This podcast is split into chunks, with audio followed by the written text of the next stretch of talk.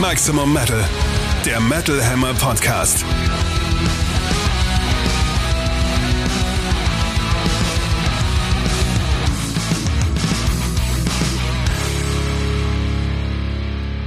Episode 48 vom 27.01.2023 für euch am Mikrofon. Metal Hammer Chefredakteur Sebastian Kessler und aus der Metal Hammer Redaktion Katrin Riedel. Schön, dass ihr auch wieder alle hier seid. Wir haben für euch wieder die News und Aufreger aus dem Metal-Universum, die spannendsten neuen Alben sowie einen Gesprächsgast hier bei uns im Studio. Und zwar, Katrin, haben wir wen? In diesem Fall ist das Alexander Krull von Atrocity. Mit dem habe ich zum neuen Album Okkult 3 gesprochen, was wir am Ende dieser Folge hören werden.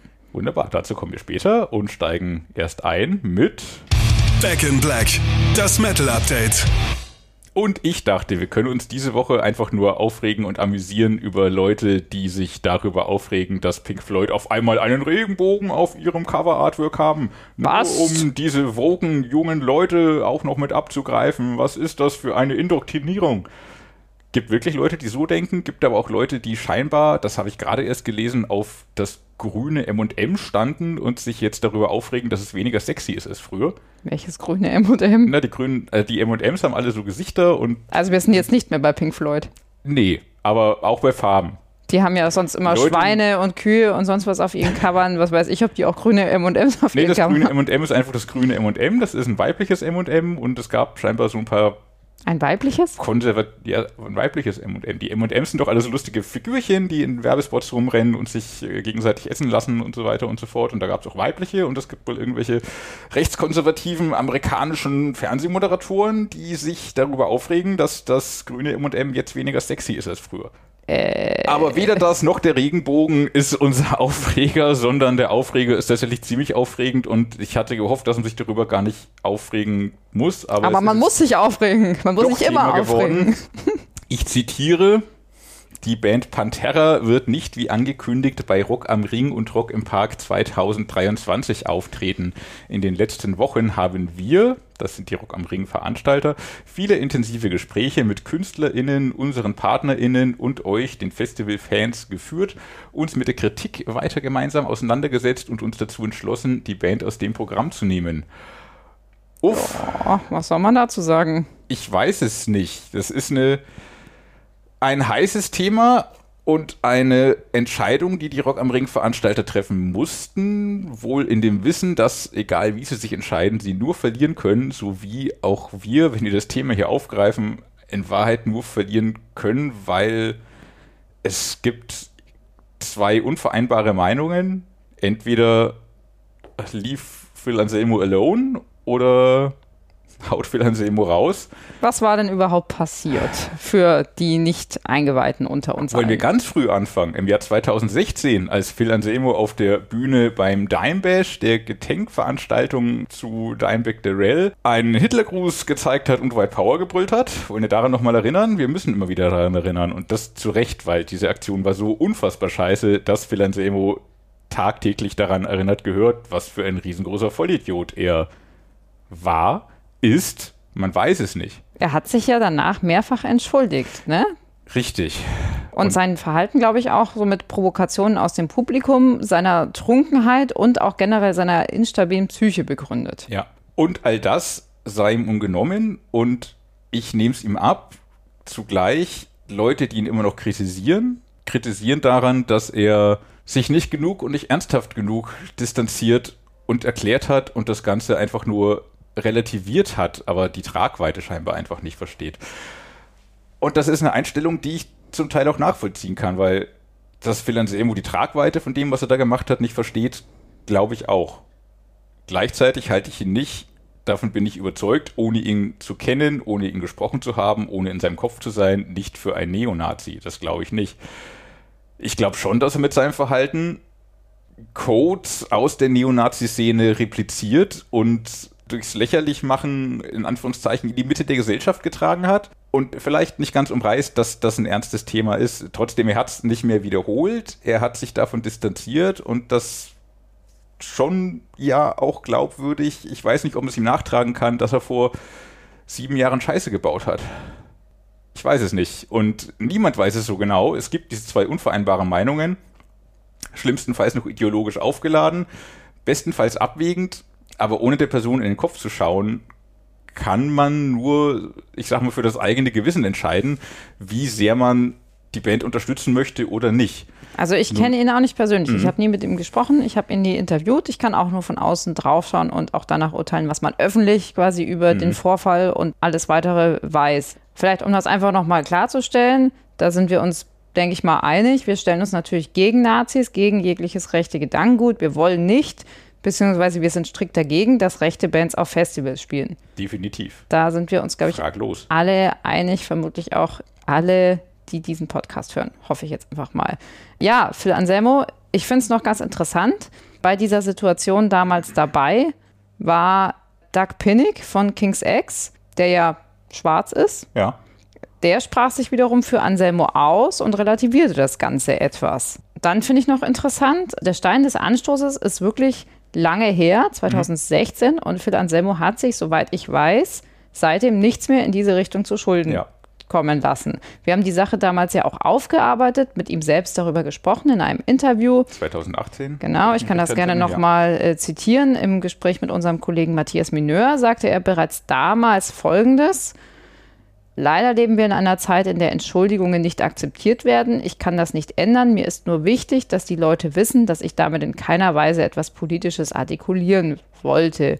Um direkt über den Vorfall beim Dimebish zu sprechen, ich habe mich an diesem Abend mit voller Absicht absurd verhalten und leider das gesagt, was ich nun einmal gesagt habe.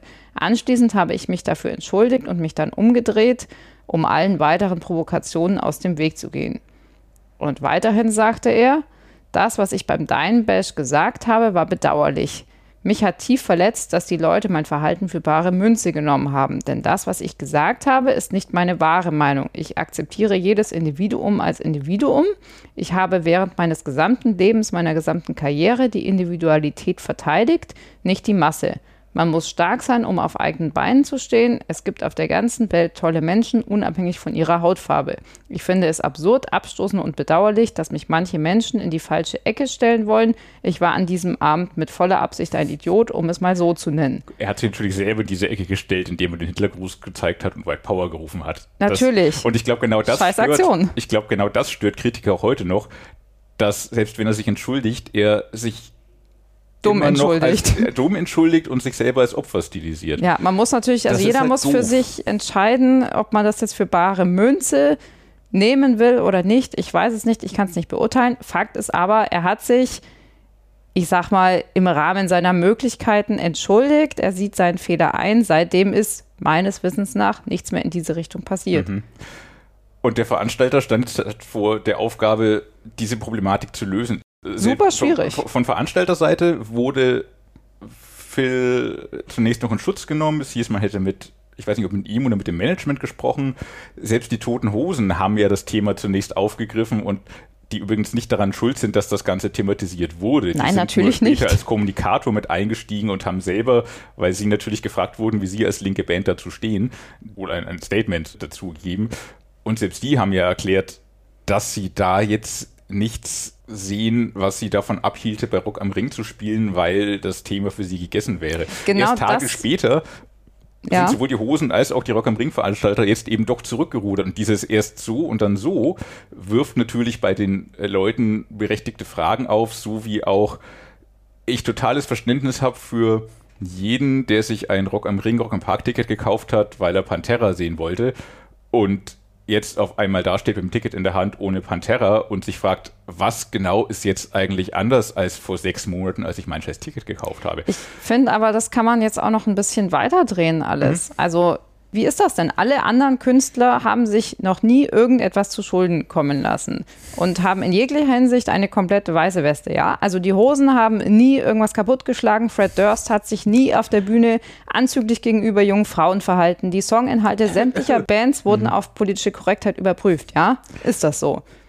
Und also ja, das soll das Ganze nicht relativieren. Die Ja, Sachlage ja, ist das ist natürlich, ganz wichtig. das ist alles nicht mit äh, demselben Maß zu messen, das ist mir auch klar. Aber es ergeben sich ja auch noch andere Verpflichtungen, über die man mal nachdenken sollte. Rock am Ring ist ja aktuell eine Veranstaltung der Firma Dreamhouse, die nach aktuellem Stand die auch weiterhin stattfindenden Pantera-Shows in Deutschland veranstaltet. Ja. Also müssten Künstler und Fans, die jetzt für den Ausschluss von Pantera verantwortlich sind oder beziehungsweise die diesen Ausschluss gefordert haben, müssten die denn konsequenterweise nicht auch Veranstaltungen der Firma meiden, die mit Pantera-Konzerten anderweitig noch Geld verdienen? Ganz, ganz konsequenterweise ja. Und was ist mit Sie? Metallica? Es gibt ja immerhin Fotos von Lars Ja. und James in noch einem sehr jungen Alter, auf denen sie eindeutig einen Hitlergruß zeigen. Mhm. Und jetzt haben sie Pantera im Vorprogramm. Ein Schelm, der. Böses dabei denkt. Pantera spielt im Vorprogramm von Metallica, du hast Ja. recht, da habe ich gar nicht mehr dran gedacht.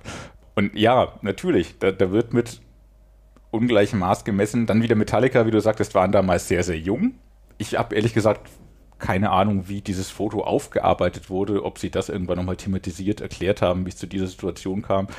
Wir Aber sind auch nicht schuld, wir, wir sind ein Podcast, wir sind nicht schuld, dass dieses Foto wieder in den Umlauf geraten Nein, äh, ist. wird Ich jetzt- habe das heute im Rahmen der Diskussion online mal wieder gesehen. Genau, das wird jetzt viel in Kommentaren gepostet, um eben zu relativieren, warum darf ein Phil Anselmo da nicht spielen, Metallica aber schon. Schaut euch dieses Foto an. Phil Anselmo war natürlich deutlich älter, als er diese Scheiße gebaut hat. Das ist auch klar. Ich möchte es auch nochmal Ja. sagen. Ich bin wirklich absolut dafür, unbelehrbar rechte Idioten, Sexisten, Gewalttätige und all diese wirklich schlimmen Leuten äh, von Veranstaltungen auszuschließen. Aber auch. ich finde es auch schwierig, immer wieder diese selben alten, längst ad acta gelegten Diskussionen vorzukramen und Leute auszuschließen, statt anzuhören. Weil es, also der Veranstalter sagte jetzt ja, es seien Gespräche mit KünstlerInnen geführt worden. Ich hoffe einfach mal, dass sie auch mit Pantera selbst gesprochen haben. Dann wäre ich aber jetzt auch interessiert daran, wie dieses Gespräch gelaufen ist, weil sie haben ja danach die Band vom Line abgestrichen. Ja, Kann es also sein, dass in diesem Gespräch vielleicht etwas fiel, was diese Entscheidung nötig gemacht hat? Man weiß es ja leider nicht. Ja, so wie man auch sagen muss, wenn äh, Phil Anselmo sich denn so clever distanziert und entschuldigt und alles hätte, dass der Veranstalter es als Argument hätte aufgreifen können, dann wäre das ja passiert und dann wäre alles gut. Aber offenbar hat er das ja nicht so, dass Veranstalter Dreamhouse am Ende sagen konnte, okay, wir können mit dem, was wir von Phil Anselmo bekommen, als Entschuldigungsmaterial nicht so sehr arbeiten, um alle Kritiker zufriedenzustellen und wirklich hundertprozentig safe zu sein.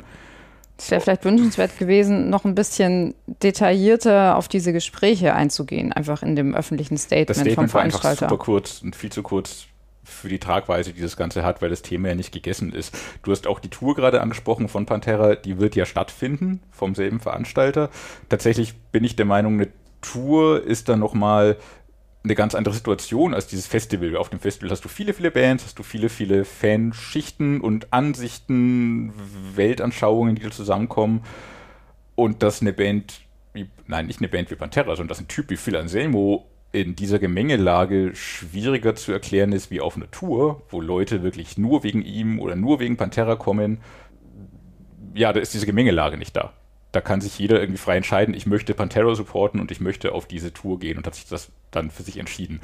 Bei einer großen Veranstaltung wie Rock am Ring hast du halt auch feine Sahne Fischfilet-Fans, Tote Hosen-Fans oder einfach Leute, die Phil Anselmo doof finden und ihm immer noch nicht vergeben haben und ihn nicht supporten wollen und das natürlich auch sagen dürfen und sollen.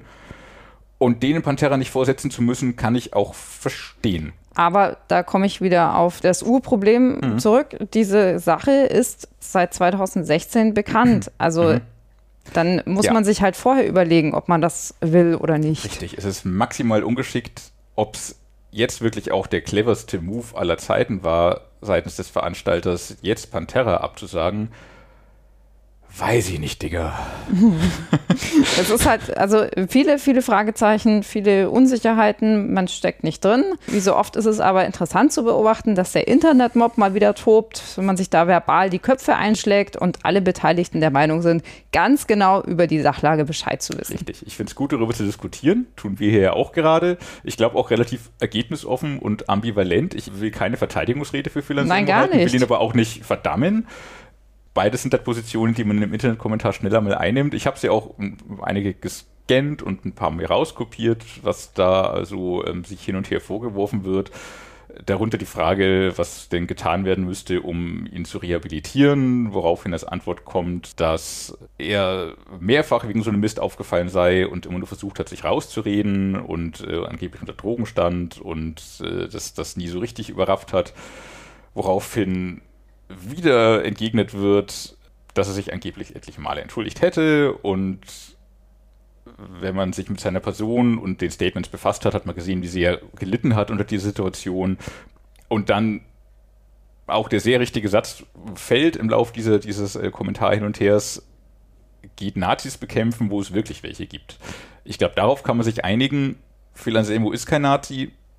Ob man ihn halt akzeptieren mag und in der Bevölkerung kommen lassen mag, muss am Ende jeder für sich entscheiden. Ich weiß es noch nicht mal. Der Veranstalter hat sich offenbar entschieden, ihn nicht davon kommen zu lassen. Ich, ich weiß es noch nicht mal, ob einfach. es, also ob, äh, ich, ich kann es ich kann's nicht einschätzen, wie er drauf Nee. ist tatsächlich. Ich weiß es nicht. Nein, witzige Anekdote aus den Kommentarspalten. Bei Metal Hammer UK wurde nur angerissen, dass Pantera, also auf ihrem Facebook-Post, dass Pantera eben nicht mehr bei den zwei großen deutschen Rockfestivals spielen, ohne darauf einzugehen, warum.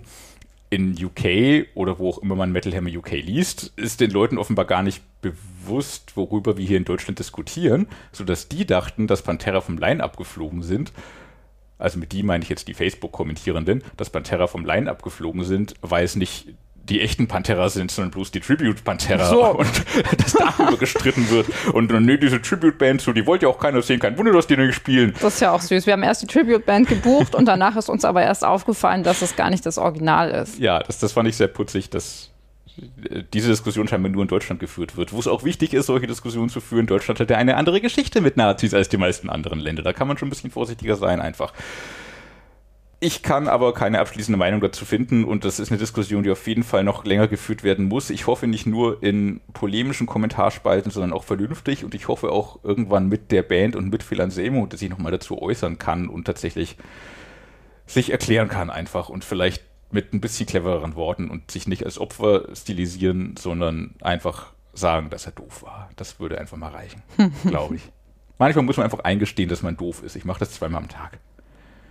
Nur. So, jetzt reicht's aber. Das war jetzt aber hochtrabend alles. Richtig, vielleicht sollten wir wieder über Musik sprechen. Ja, vielleicht. Steel meets Steel. Neue Alben im Härtetest.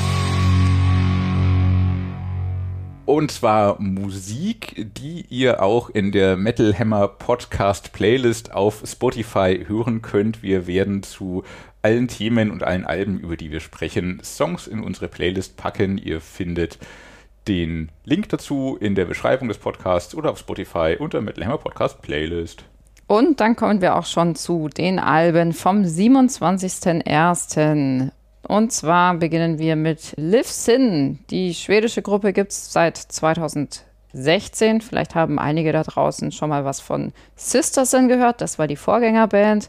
Nach deren zwischenzeitlicher Auflösung gründete Sängerin Liv Chagrel dann Liv Sin. Mittlerweile existieren die beiden Bands parallel nebeneinander. Und Kali Yuga ist das dritte Album von Liv Sin. Zu hören gibt es da ziemlich derben Heavy Metal mit Wucht, mit ordentlich Gitarrenarbeit und stellenweise auch mit elektronischen Einsprengseln sowie ein paar Gastauftritten in einem Song, unter anderem von äh, Clawfinger Fronter Zack und Elaine Sängerin Madeleine. Grundsätzlich ist das Album hörbar, wenn man auf richtig kantigen Metal steht. Also King of Fools oder Forget My Name sind zum Beispiel ganz gute energetische Nummern. Mir persönlich geht aber der doch recht grobschlächtige Gesang von der Sängerin selbst auf Dauer schon ziemlich auf die Nerven. Das klingt einfach manchmal sehr gepresst und irgendwie unnatürlich. Im Song Virus hört man zum Beispiel, dass ihre Klarstimme eigentlich ganz schön ist und sie auch gar nicht so holzig daherkrakehlen müsste, aber das ist natürlich der Heavy Metal Faktor. Ich würde mal sagen, wer sich bei Bands wie Gravedigger und Rage aktuell nicht am Gesang stört, kann womöglich auch mal bei Live Sin reinhören. Wirklich feinfühlig wird es da aber nicht. Gravedigger und Rage ist eine schöne Parallele zu ihrem Gesang. Habe ich so gar nicht gehört. Ich habe eher öfter mal an Hailstorm gedacht, die aber alles besser machen, was Liv Sin machen. Auch ihren groben Gesang fand ich eigentlich recht angenehm. Schlimm fand ich, wenn sie versucht zu growlen, weil das klingt echt mega aufgesetzt, sowie auch so ein paar moderne Elemente, die da immer wieder vorkommen, fand ich nicht gut. Dann wird irgendwie zwischendrin gescratcht, wo ich mich auch fragte, so, wa- warum kommt das jetzt? Aber wenn sie so vor sich hin rocken, ist es nett, solide, aber auch ein bisschen egal einfach. Wie ich mich auch frage, ist das Sinn? War das jemals echt ein Ding? Ich glaube nicht. Es wird einem immer so verkauft seitens der Live Sin Plattenfirma. So, hier die neue Band von Sister Sin, Frontfrau. Ja, die gab es ein bisschen länger, aber ja, es ist jetzt schon so unter kleineren Bands kennt man das schon, würde ich sagen, aber ist jetzt, glaube ich, auch nicht, nicht also ich, ich sag mal so, ich glaube, ich habe weder Liv Sin noch Sister Sin jemals live gesehen, meine ich. Ja. Könnte mich nicht daran erinnern, dass die auf irgendwelchen größeren Festivals gespielt haben oder irgendwo mal auf Tour, wo ich war, wüsste ich jetzt nicht. werden ihr Ding machen, aber gern ohne mich. Ich muss das nicht hören. Es ist nicht schlimm, aber ich muss das nicht hören. Apropos, Apropos, am nächsten Freitag, 3. Februar, kommt das neue Ruskaya-Album Turbo Polka Party, Ausrufezeichen. Ruskaya, Österreicher mit russischen Wurzeln, sie nur das Spaßmetal abzutun, ging äh, nicht weit genug oder zu weit, je nachdem von welcher Seite man guckt. Es ist eine eigentlich ganz spannende Mischung aus Ska, Polka und Punk, aber das muss man halt mögen. aber ist, ist, ist gar nicht Punk? Ska ist so eine Punk-Art, aber mit. Machen Bläser automatisch Ska aus Punk oder macht den Ska noch was anderes aus? Ska Tuba so eine- und Violine ist in jedem Fall noch dabei. Ja, das sind auch schöne Elemente. Also so bunt geht's zu. Und Reggae und bunt manchmal. ist schön und Reggae und New Metal und Mittelalter Rock, wenn Micha Rein von In Extremo in Olga von der Wolga mitsingt. Das ist auch echt ein ganz schöner Song. Der ist ein bisschen getragener, episch, melodischer. Ist nicht in Extremo, klingt aber so ein bisschen danach, wie immer, wenn Micha natürlich mitsingt. Sticht aber positiv heraus.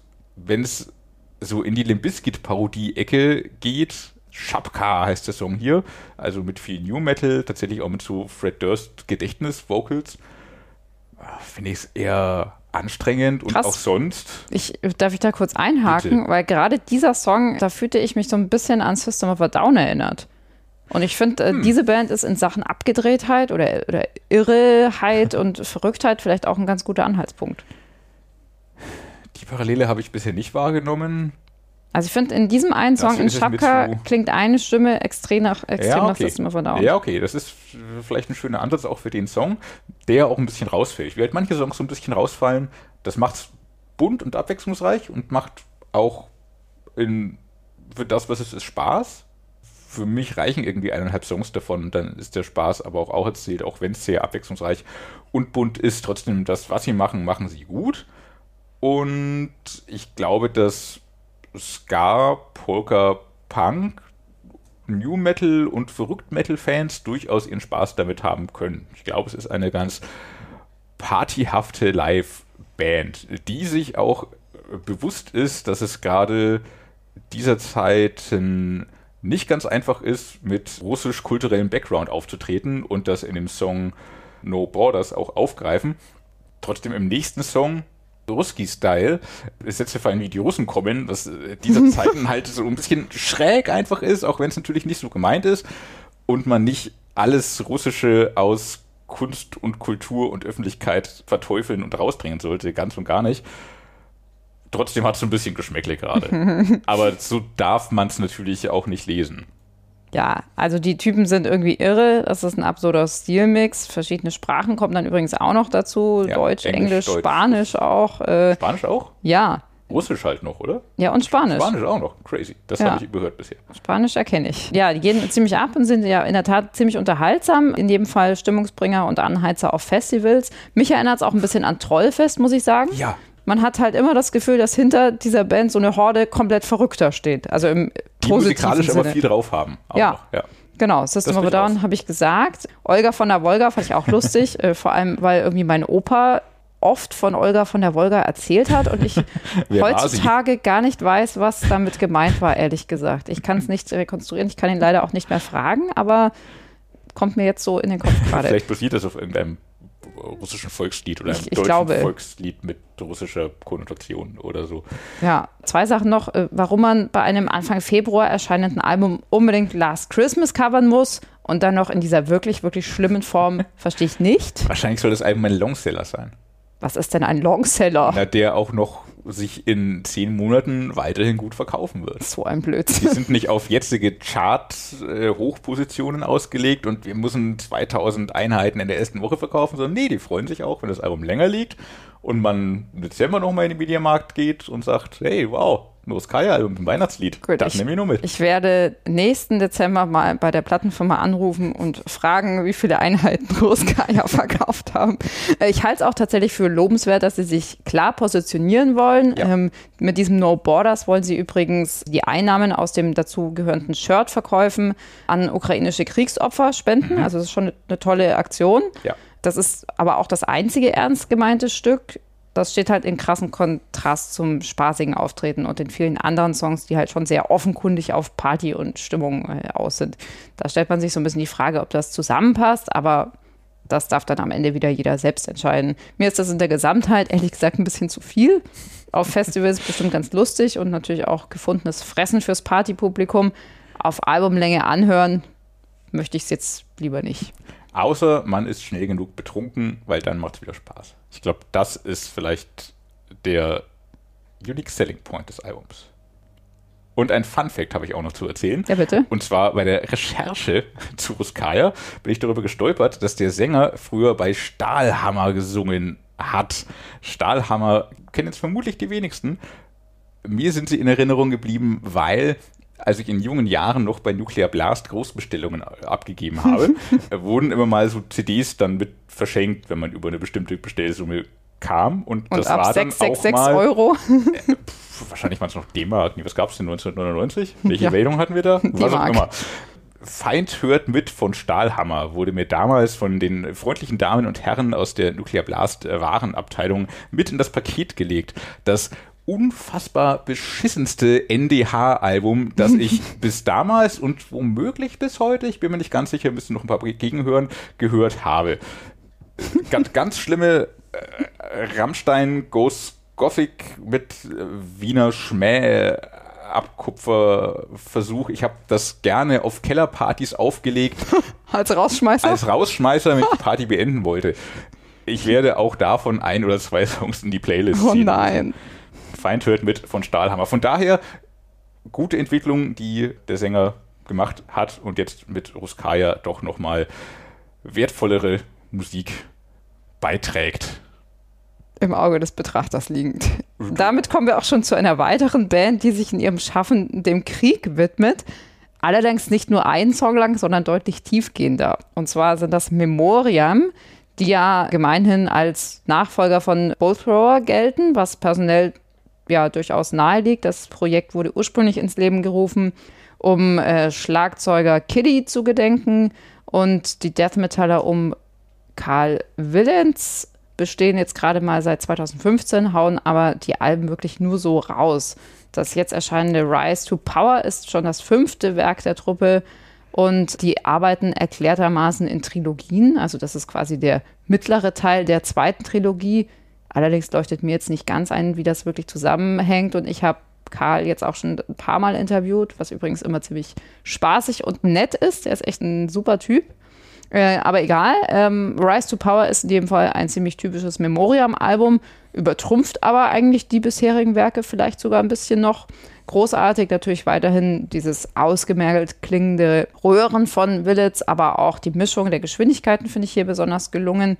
Mal brettert ihr Death Metal wie ein Maschinengewehr, mal kriecht er schwerfällig dahin, als würde er durch tiefen Schlamm warten. Beides vereint zum Beispiel Total War, das ist einer der stärksten Tracks, finde ich. Thematisch spielt er übrigens auch auf den Krieg in der Ukraine an, leider also ziemlich aktuell. Wobei wir den Einsteiger auch noch erwähnen müssten. Äh, Never Forget, Never Again, Six Million Dead dreht sich um den Holocaust bzw. um das Gedenken an die Opfer gegen das Vergessen. Musikalisch geht es da auch gleich in die Vollen. Das Album beginnt schon ziemlich stark. Annihilations Dawn geht dann ebenfalls schön flott voran, punktet mit wendungsreichen Riffs, könnte live auch ziemlich gut funktionieren. Ähnliches gilt für den Titeltrack und gut gefällt mir auch der Albumabschluss This Pain, der so einen melodischen, irgendwie tragischen Unterton hat und so eine schöne Ausleitung darstellt. Leider relevant ist die Überschrift zur Story in der aktuellen Metal Hammer Ausgabe und ähm, ja, du hast schon gesagt, warum das so ist. Es wird thematisch viel, äh, dreht sich um Krieg, dreht sich um aktuelle Kriege auch und das auf sehr wirklich erschütternde Art und Weise. Das Album geht wegen der Thematik und wegen dem dazu passenden Sound sehr gut rein. Es ist langsamer, Death Metal, der in die Magengrube kriecht. Du, du, du, du guckst ungläubig. Findest du es nicht langsam? Ich finde es schon. Nicht immer. Aber im weitesten Sinne schon langsam, dröhnend, groovend, grollend. Empfand ich so. Und damit auch dank seiner Intensität eines von zwei möglichen Death Metal-Alben des Jahres, die dieser Tage erscheinen. Es sind sogar drei. Insgesamt muss ich aber sagen, dass mich persönlich Memoria mit diesem Album mehr kicken als das neue Obituary-Album, das ja auch im Januar erschienen Stimmt, ist. das kann man auch noch. Und von vielen Kollegen auch hart abgefeiert wird. Obituary fand ich auch so, packte mich nicht so. Schon gut, aber nicht Ja. mega, finde find ich. Nö, also da ist ist es, gewöhnlich. das ist bei mir irgendwie so, da finde ich die langsameren fein Sachen finde ich so ein bisschen lahm, die schnelleren sind super. Das finde ich persönlich bei Memoriam irgendwie ein bisschen ausgewogener und spricht mich irgendwie einfach ein bisschen mehr an. Ich kann es aber nicht richtig begründen. Und dann kommt ja noch ein Death Metal Album diesen Monat. Da Richtig. springen wir gleich noch mal eine Woche zurück. Genau, und zwar auf den dann 20. Januar, da bereits erschien, Okkult 3 von Atrocity, das dritte Album der 2013 gestarteten Okkult-Trilogie, also der Abschluss der Reihe. Klassischer urdeutscher Death Metal mit Groove, mit ja auch Groove Metal Einflüssen, mit Neo-Thrash-Elementen, die so ein bisschen an Machine Head oder vielleicht sogar Ectomorph erinnern ohne aber irgendwie auch nur in Richtung Zeitgeist oder Modernität zu schielen. Es ist klassisch Oldschool Death Metal, verschließt sich aber einfach nicht vor, naja, vor der Zeit, in der es erscheint, sondern nimmt wahr, wie auch alte Death Metal heutzutage klingen kann und soll. Aber wenn ich mir da Fire Ignite anhöre mit eingestreuten Gitarrenlicks oder Born to Kill mit fast Hardcore-artiger Moshpit-Wucht oder äh, und, und dem hasserfüllt ausgekotzten Put Your Hand on the Trigger und so eine Art Breakdown, es wird nicht in einem Takt durchgeholzt, sondern geht sehr bunt, abwechslungsreich und treffsicher und hart voran. Bleibt dabei aber räudiger Death Metal. Dabei trotz des Titels Okkult 3 eigentlich angenehm wenig okkult verschwurbelt, sondern direkt vernichtend mit dem richtigen Maß an Brutalität, dem richtigen Maß an technischem Können, das zur Scha- Schau gestellt wird und dem richtigen Maß an Melodie. Wenn ich da an Bleeding for Blasphemy denke, das fast so ein bisschen nach ja, Schweden Death Metal klingt oder dem Song Sypka, ich hoffe, ich spreche ihn richtig aus. Sypka. Der Chip Chipka, der, der tatsächlich, da sind wir wieder bei Memoriam, Ballthrower-mäßig über Köpfe und Glieder rollt. Manchmal gibt es auch einen schwärzeren, gotischeren Einschlag in dem Song Malicious Succubus und so gibt es, ja, wieder Menge Abwechslung. Es geht direkt daran als das Memoriam-Album im direkten Vergleich. Knallt unmittelbarer, würde ich sagen. Mir gefällt an der ganzen Okkult-Reihe einfach dieses packende Zusammenspiel von ja, schönen, aggressiven Death Metal mit dieser abgründigen und irgendwie bitterbösen Atmosphäre und diesem symphonischen Anteil, also Orchestrationen, Sounddesigns, Chören und so weiter, was dann wieder so eine tolle dramatische Note einbringt. Schön auch finde ich, dass sich diese Aufstellung, zumindest in gewissen, ja, gewissen Teilen, auf allen drei Alben so ein bisschen ändert. Also Alex spricht da im folgenden Interview auch nochmal drüber. Thematisch ist das Ganze natürlich auch spannend. Also es ist eine ganz eigene Welt aus düsteren Gruselgeschichten, die es da zu entdecken gibt. Eben Okkultes, Verschwörungen, Verflechtungen von Politik, Religion und herrschender Macht. Allerdings viel weniger implizit, als wir das zum Beispiel in der letzten Folge zum Thema äh, Eisregen besprochen hatten. Also es ist eher so ein bisschen ein poetischerer Ansatz, würde ich mal sagen. Ja, und auch in, in meinen Augen, das äh, haben jetzt, glaube ich, auch schon äh, viele gesagt, ist Okkult 3 jetzt nicht nur der Schluss, sondern sogar der Höhepunkt der gesamten Reihe. Was wohl auch ein bisschen daran liegt, dass das so der härteste und der tödlichste Teil ist. Ja, und damit kommen wir dann auch schon zum Don't Talk to Strangers. Das Metal Hammer Podcast Interview. Da habe ich mich mit Atrocity Gründer, Projektvater und Sänger Alexander Krull unterhalten und zwar, wie so oft, lange und gut. Die Kerninfos zum Album könnt ihr in der aktuellen Metal Hammer Printausgabe nachlesen, die aktuell am Kiosk liegt. Und wir springen jetzt direkt an der Stelle ins Gespräch, als Alex über einen seiner Lieblingsfälle der gesamten Okkult-Reihe spricht. Ich suche mir natürlich dann schon die Topics raus oder Themen, die vielleicht nicht ganz so bekannt sind. Klar, es lässt sich nicht vermeiden, weil ja, da ist im, im, im Musik- oder im Kunstbereich natürlich oftmals auch Überschneidungen gibt. Das lässt sich ja gar vermeiden. Aber da kommt schon einiges so raus, was immer noch so eine der Stories ist, die völlig krank und kaputt ist, ist bei, bei der ersten Okkultplatte La Voici, wo halt tatsächlich diese mega Überschneidung war von Politik und Religion und Verschwörung, alles miteinander, wo man eigentlich gedacht hat, das ist ein Kriminalfall, das war äh, ja äh, noch vor der französischen Revolution, wo dann quasi, witzigerweise, jetzt gab es eine Serie äh, Versailles, mhm. äh, wo es ganz leicht angeschnitten haben, aber die waren nicht mutig genug. Die richtig, die hätten das richtig machen müssen.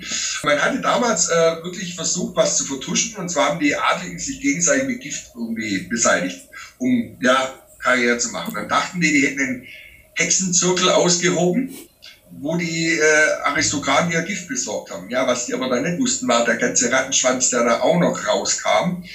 Man hatte da so eine äh, Oberhexe, die hat man so Lavoisin genannt, also die Nachbarin. Mhm. Die hat sich so auch quasi unterm Volk bewegt. Und da sind die wohl hingegangen, um sich da Giftmischereien zu holen. Mhm. Was aber noch viel mehr rauskam, und das war sich dann die Obrigkeit bewusst und hat dann in diesem Prozess hinter verschlossenen Türen gemacht. Äh, das nennt man dann die Kammer der Kerzen. Man hat alles schwarz abgehangen und so weiter. Ja, nichts nach außen dringen soll, weil am Ende kam raus, dass es nicht nur Giftmischereien waren und diese Morde. Und der König hatte halt Angst gekriegt, weil es kam immer näher. Ja, irgendwann war eine Cousine von ihm, äh, ja. die es äh, niedergefetzt hat, aber die hatte sich ja nur an einem Apfel verschluckt anscheinend und war dann doch nicht gestorben. Aber dann hatten die halt einfach Angst bekommen.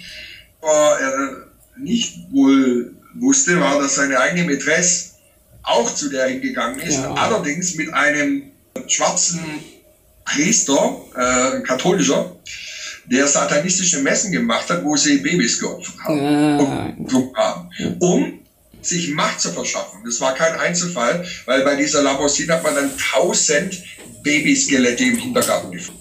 Ja, die haben es sehr happy auch leicht angestiegen. Das war ein Riesenskandal, weil das Arm, also die in den armen Viertel hat sich sie sich die Kinder geholt. So nach dem Motto, wir sorgen für die, ihr könnt ja nicht mehr für die sorgen oder denen die Kinder sogar abgekauft. Also ganz, ganz kranker Scheiß, ja, wo man denkt, das ist ein Kriminalfall und entpuppt sich ein Schwulst an Politik, religiösen Wahn, Aberglaube, Satanismus, bis in die höchsten Kreise. Und das Irre ist, dass die Mätresse natürlich tatsächlich Karriere gemacht hat. Na, super. also sie fühlten sich dann auch bestätigt. Umso mehr kam ja auf den Trichter. Ja, die wird zur mächtigsten Frau Frankreich. Allerdings war das wohl auch einer der Auslöser, mehr oder weniger, für die französische Revolution.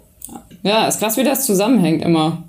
Schon, ja, schon, schon spannend. Und jetzt auch raus, ich meine, auf einer ganz anderen Ebene, einem ganz anderen Level. Ja, aber irgendwie auch schon krass, die ganze WM in Katar ist irgendwie verschrien. Äh, da sterben äh, Arbeiter und hin und her. Das große Geld macht es dann doch möglich. Und jetzt wird die Vize, eine der Vizepräsidentinnen äh, der Korruption überführt, weil die dann irgendwie im Europaparlament allen Ernstes behauptet hat, ja, es ist ja alles auch ein bisschen besser geworden, alles geschmiert. Ja, na klar. Ja, man kann, man sieht, es ist vielleicht auf einer anderen Ebene, vielleicht, aber da sterben auch Leute, ja. da sterben auch Menschen. Na klar. Ja, 6.500 anscheinend. Ja.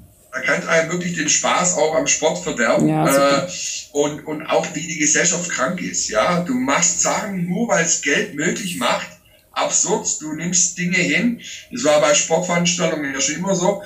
Und ähm, das gehört auch in den ganzen Schwulst da auch noch mit da rein. Ja, schon spannend, wie er da eine Verbindung zwischen Vergangenheit und dem Hier und Jetzt herstellt. Das ist also irgendwie düster und geheimnisvoll und so geht es halt, ging und geht es immer zu, wenn Menschen am Werk sind. Und zum Schluss unseres Interviews haben wir dann noch versucht, eine Art Fazit zur ganzen Okkult-Reihe zu ziehen. Also Okkult 1 erschien ja 2013, Okkult äh, 3 jetzt im Januar 2023. Also du hast der Trilogie quasi zehn Jahre deines Lebens gewidmet. Äh, wie fällt denn dein persönliches Fazit aus? Wie war diese Reise durch okkulte Welten für dich? Es ist ja noch nicht zu Ende. Wir spielen ja erst noch äh, die Touren und es gibt ja immer auch noch diese ja, Schatzsuche mit den äh, goldenen CDs. Äh, das läuft ja auch noch, dass man die finden muss. Die erste ist noch nicht abgeschlossen, wir haben die zweite noch nicht angefangen. Geht durch sechs europäische Länder, das kann ich verraten.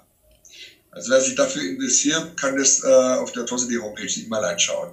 Also ein einmaliger Song, 24 äh, Karat goldene CD, schon was Besonderes. Also das ganze Konzept und auch wie wir es gemacht haben, da bin ich sehr stolz und auch zufrieden damit. Ja, das ist ein gutes Gefühl. Ähm, denke auch, dass wir in der Hinsicht äh, musikalisch auch eine große Spannbreite äh, äh, haben für die Fans. Äh, äh, Leckerbissen erscheint ja, wie ich erzählt habe, nicht jedes Jahr ein Album, also gibt es immer was zu feiern, wenn das rauskommt. Und ähm, ja, ich denke, zehn Jahre war nicht so ganz auf der Planung. das ist halt jetzt so den Umständen entsprechend passiert. Aber ähm, ich denke mal, jetzt im Januar kommt sie raus. Ähm, das Warten hat sich mit Sicherheit gelohnt. Was wir jetzt auch gesehen haben bei den Reaktionen von den Videoclips, die waren absolut mega geil. Ja, ich drehe auch viel, auch für andere Bands. Und äh, das war mir auch wichtig, dass die visuelle Umsetzung da geil wird. Und da bin ich jetzt, wir, bei dem Okkult-Konzept äh, ja, sehr zufrieden, wie, wie, wie wir jetzt, sagen wir, einen grünen Abschluss gemacht haben mit der dritten Scheibe. Ja, ähm, wenn du jetzt aus heutiger Sicht nochmal alle drei Teile der Trilogie quasi betrachtest, ähm, wie, wie, blickst du denn jetzt auf jedes einzelne Werk? Also sind da, gibt's da Besonderheiten, die für dich jedes einzelne ausmachen? Erkennst du vielleicht auch sogar eine, eine Entwicklung von Teil 1 nach Teil 3?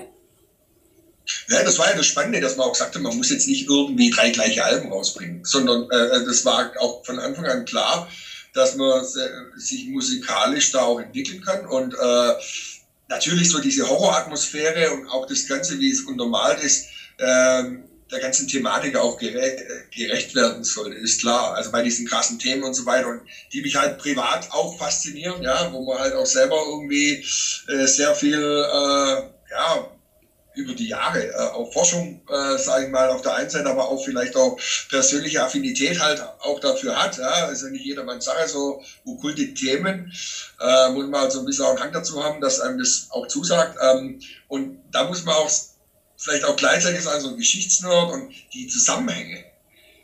Das, das ist eine, ein Ding, wo, wo ich mich schon immer äh, dafür begeistert habe. Und von dem her, ja, jedes Album steht für sich hat auch so vielleicht so seine eigene Schlagseite. Ich denke, äh, wo also am meisten äh, vielleicht noch ähm, von diesen Orchestralelementen ist, war so bei der ersten Okkultplatte, äh, dann sage ich mal, wo wir vielleicht auch mehr Chöre und so weiter zum Einsatz gebracht haben. Das war dann vielleicht bei der Okkult 2, wo das eigentlich nur dezent auch immer eingesetzt wird, so dass es halt passt. Wie in einem Horrorfilm, ich sag mal, irgendjemand hat mal gesagt, ein Vergleich mit dem Omen-Soundtrack oder so, das kommt ganz gut hin eigentlich. Das war so ein bisschen auch ein Ziel. Und jetzt bei der dritten Okkult, das sind halt äh, die, ja, die serif-orientierteste, äh, äh, gitarrenorientierteste äh, Platte bei einer Metal-Band, bei Okkult, gitarrenorientierteste, ja. ja. Aber ist wahrscheinlich in dem Fall so. Ja, äh, das war auch Sinn und Zweck. Und das war auch so die, die Idee dahinter, dass man halt wirklich ein, ein Riff-Monster, äh, ein Album halt rausbringt und ein krönender Abschluss auf jeden Fall ist. Und wie gesagt, das ist auch keine Selbstbeweihreichung oder so, das ist reflektiert das jetzt irgendwie so aus der Sicht von Künstler und Musiker, wie ich denke, dass man, glaube ich, so die Thematik eigentlich ja, äh, in, in, in geile Metal-Songs gepackt haben. Ja. Das war ja auch klar als Ziel. Wir sind eine Metal-Band, wir wollen äh, natürlich auch geile Songs schreiben. Ja, das habt ihr, glaube ich, geschafft, würde ich mal sagen. Ähm, At At Atrocity äh, sind natürlich, äh, ist natürlich eine Band, die es auch schon äh, sehr lange gibt. Ähm, vielen Metal-Fans äh, sind natürlich auch vor allem eure Frühwerke ein Begriff, also Todessehnsucht von 92 beispielsweise. Hast du den Eindruck, ihr konntet euch jetzt durch diese Okkult-Reihe vielleicht äh, euer Standing nochmal neu ausbauen? Man muss bei mir, wenn man mich gut kennt, auch wissen, mir geht es manchmal gar nicht so sehr um nur kommerziellen Erfolg oder Standing und das Ganze. Für mich ist so das Künstlerding ganz wichtig. Ich habe auch schon bei Plattenfirmen gearbeitet und so weiter. Da geht es ja immer um Standing, Erfolge und Zahlen. Ja, ich bin mehr so für die künstlerische Seite zuständig, wo ich denke, das, was mir die Band gegeben hat, die Möglichkeiten, nicht nur, dass wir 50 Länder gespielt haben, fünf Kontinenten und ich da unglaublich viel mitnehmen konnte, für mich hätte ich als Privatperson nie machen können.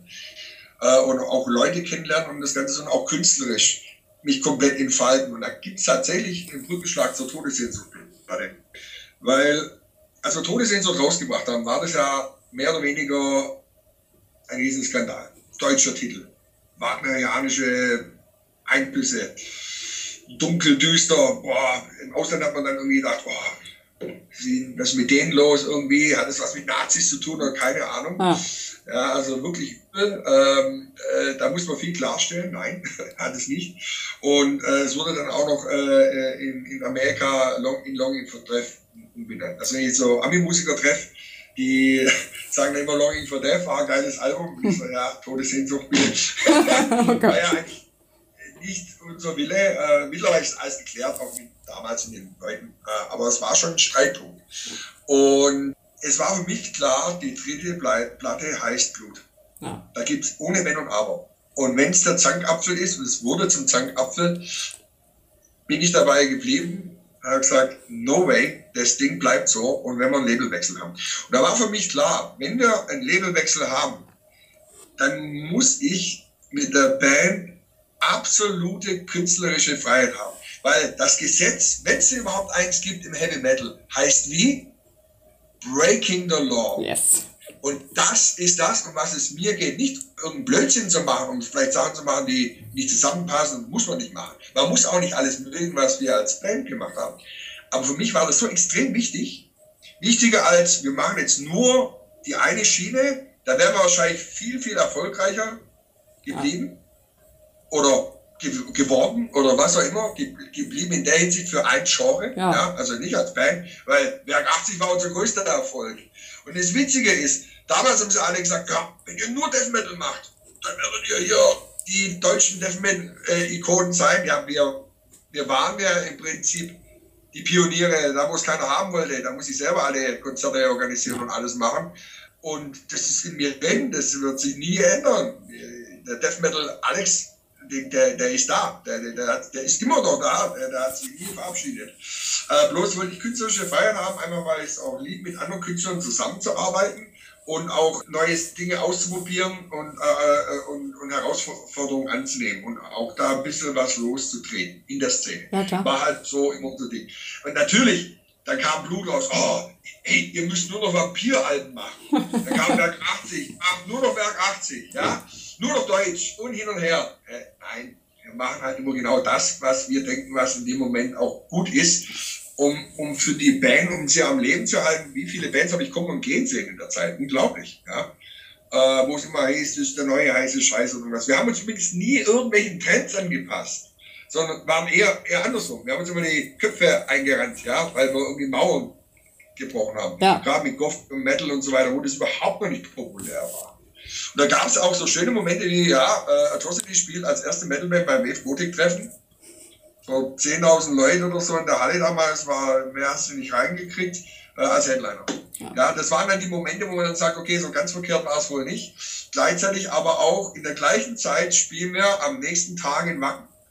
Oder, äh, also, gleich, nicht am nächsten Tag, aber im gleichen Jahr oder so. Ja, oder im Zeitraum auf jeden Fall. Es war damals genau Dynamo Open Air war wir Headliner und WGT. Ja. Äh, dann halt im Sommer. Das andere war, äh, was ist es, Ostern, Pfingsten ist das. Ja, Pfingsten, Mai. Da war das dauernd. Ja, also von dem her, ähm, man muss immer, sag ich mal, sehen, natürlich brauchen wir einen gewissen Erfolg und ein, ein Standing, da hast du recht, ja, um auch die Dinge verwirklichen zu können, auch für ein Label oder auf Tour gehen zu können. Es bringt ja nichts, wenn man nur so irgendwas macht und, und, und, und keinen interessiert am Ende. Äh, das ist schon klar.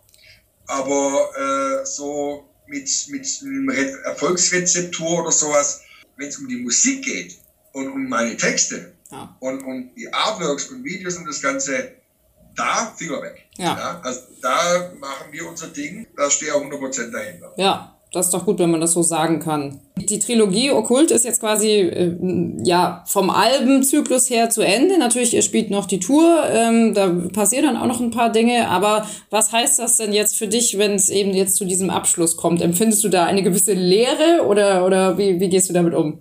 Das könnte man ja denken, ja, aber da ich immer irgendwie viel beschäftigt bin, kommt mir das gar nicht in den Sinn. Sondern nee, ich, ich, ich freue mich Ernstes. Moment, ich kann das mal kurz zeigen. Ja, das tatsächlich schon bekommen. Ich weiß, es ist ein Podcast, aber Ah. die Box gekommen ist und ich die dann auspacken konnte und aus Vinyl, da muss ich sagen, okay, dann hast du es in der Hand. Und das ist der geilste Moment eigentlich. Ein Moment, wenn du das Ding dann so in der Hand hast, dann denkst du, wow, ja, da, also da hast du jetzt alles reingesteckt und wenn sich die Fans nachher auch so freuen, äh, dann ist alles andere als Leere, ja. Da ist eher so ein Glücksgefühl da, wo man denkt, wow, geil. Und jetzt noch die Konzerte hoffentlich wieder ganz normal spielen können und überall herkommen Anfragen. Äh, da freue ich mich tierisch drauf. Das andere ist natürlich auch, die Schatzsuche geht noch weiter. Ja. Also das Thema Okkult ist noch lange nicht weg. Ja. Also es ist auch das Coole, dass auch die Trilogie, so sagen wir, auch ein bisschen zeitlos ist. Also die, die Themen und so weiter und auch die Art, wie wir die Platten gemacht haben, sind wirklich, da ist kein Trend oder irgendwas nötig, sondern das, das, ist, das steht für sich immer ganz gut da. Ja, Auch, auch sagen wir generell, äh, wenn man, wenn man zeitlose Metalmusik macht, dann ist es auch eine Geschichte, da erzähle ich auch, keine Ahnung, hoffentlich in zehn Jahren noch davon. Ja, und, und sollte, ich glaube, Teil 3 der Schatzsuche sollte nach Asien führen, oder? Ist das noch spruchreif? Das stimmt, ja, aber die erste ist ja noch nicht abgeschlossen und das ist der Punkt. Wir haben ja gesagt, die sind klar, die äh, Missing Links zu den Alben, aber muss erstmal die eine abgeschlossen sein, dass wir die nächste äh, beginnen. Ach so, Und okay. das- Ja. Ja, ja, ja, ja. Und ähm, es ging jetzt wirklich über Jahre. Die Leute haben auch, Sch- äh, Schatzsuche, Gruppe und so weiter. Ich muss selber mal gucken, wie Stand der Dinge jetzt aktuell ist, weil es natürlich jetzt wieder hochgekommen ist und sich auch Leute bei mir äh, gemeldet haben, wie sieht es jetzt aus und hin und her. Ähm, und es hat eine ganz eigene Dynamik entwickelt, ist auch gut so und äh, ist auch wieder zeitlos. Es ist in keinem Zeitraum beschränkt. Ja. Obwohl die jetzt auch überlegen, äh, ob man da vielleicht ein bisschen nachhelfen. Also das muss ich zugeben. Ja. Weil äh, bei mir hat sich jetzt jemand gemeldet, womöglich hat einer faul gespielt. Das finde ich extrem schade, wenn das so wäre in der Metal-Szene. Äh, wir haben ja so Caches ausgelegt mit Rätseln, die man lösen muss. Und dann geht es wieder weiter durch sechs Länder in Europa.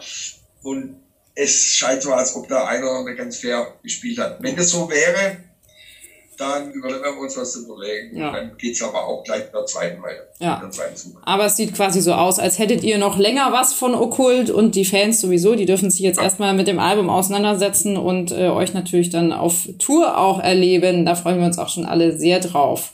Ja, äh, vielen Dank, lieber Alex, äh, war ein schönes Interview. Ähm, hast du noch äh, Grüße oder Worte für die Fans, die uns in diesem Podcast vielleicht zuhören?